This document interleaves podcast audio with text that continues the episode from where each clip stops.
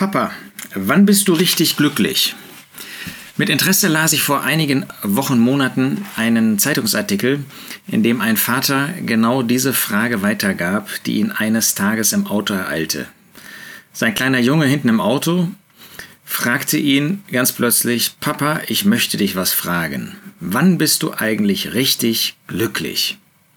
Der Junge war noch keine neun Jahre alt, und hatte diese Frage an seinen Vater. Was würdest du antworten? Sagen wir mal, wenn du Vater bist, wenn du Mutter bist oder wenn du Jugendlicher bist, wenn du alter Mensch bist. Was ist deine Antwort?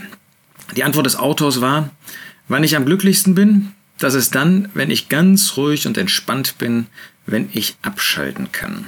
Tja, das ist die Antwort eines Ungläubigen, ganz offensichtlich, wenn er abspannen kann. Was ist die Antwort von uns Gläubigen?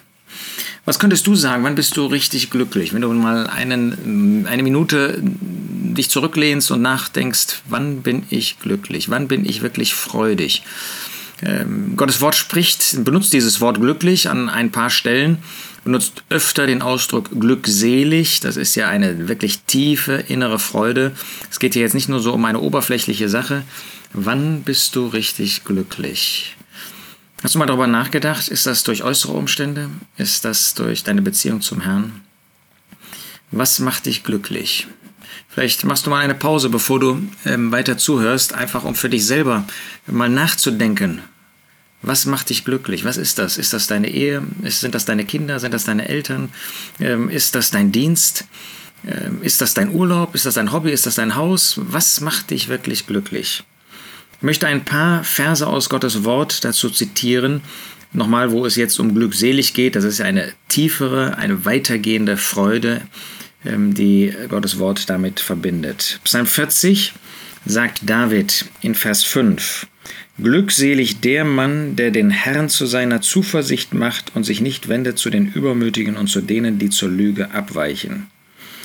Wenn ich auf den Herrn vertraue, wenn ich mich auf ihn stützen kann, das ist eben keine weltliche Entspannung, dann bin ich glücklich. Dann bin ich jemand, der wirklich innerlich zur Ruhe gekommen ist, sagt David.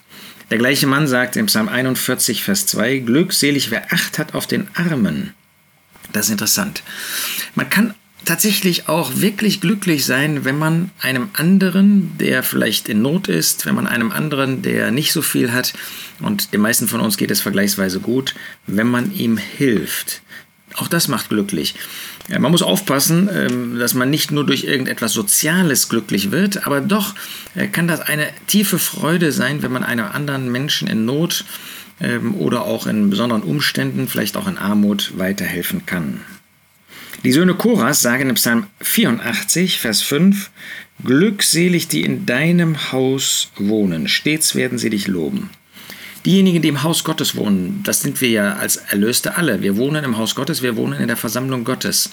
Da kann man glücklich sein, weil man die Gemeinschaft hat mit dem, der in dem Haus Gottes, in der Versammlung, in der Gemeinde Gottes wohnt. Das ist Gott, das ist der Herr Jesus.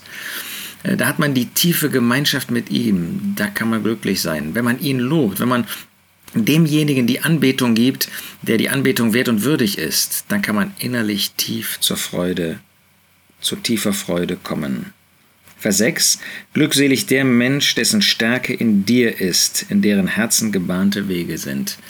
Ja, der, der nicht seine Kraft in sich selbst sucht, sondern der ganz auf Gott setzt, der ganz auf Gott vertraut und in dessen Herzen gebahnte Wege sind. Man kann ja nicht glücklich sein, wenn Sünde auf dem eigenen Lebensweg liegt. Man kann ja nicht glücklich sein, wenn Sünde vorhanden ist. Die macht mich ja unglücklich, die bringt ja Angst in mein Leben.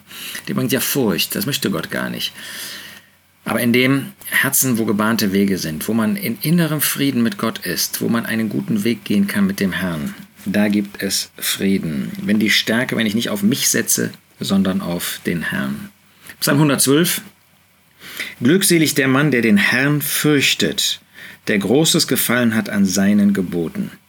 Wer mit Ehrfurcht, mit Gottesfurcht vor Gott steht, der kann tiefe Freude empfinden. Der gehorsam sein möchte, der das Wort Gottes tun und ausführen möchte, der kann wirklich Freude, kann wirklich glücklich sein, richtig glücklich sein. Wir kennen die Glückseligpreisungen in Matthäus 5, da gehe ich jetzt mal nicht drauf ein. Interessant ist, dass im Römerbrief David noch einmal zitiert wird, in Römer 4. Ähm, da wird er im Blick auf die Sündenvergebung zitiert aus einem Psalm und dann heißt es in Vers 8, Glückselig der Mann, dem der Herr Sünde nicht zurechnet.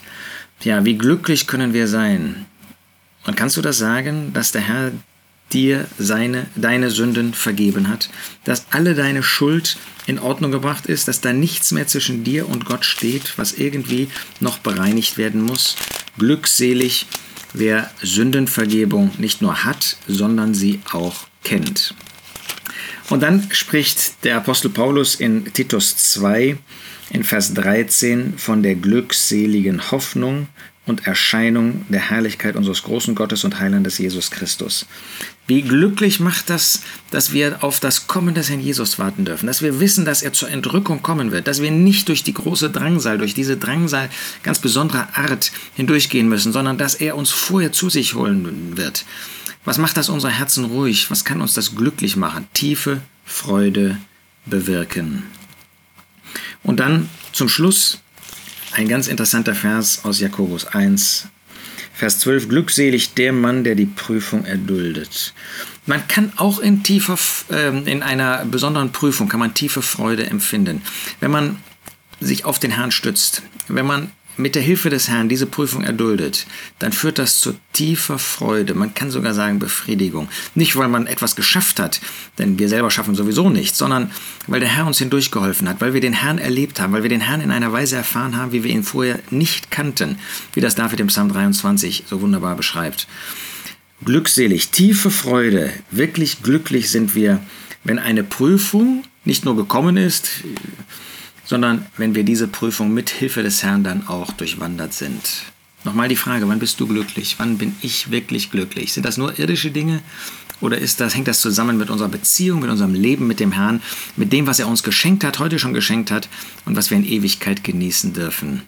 Lasst uns wirklich tiefes Glück empfinden. Wir dürfen das und wir dürfen uns freuen über das, was der Herr uns gibt. Und das wünsche ich dir auch.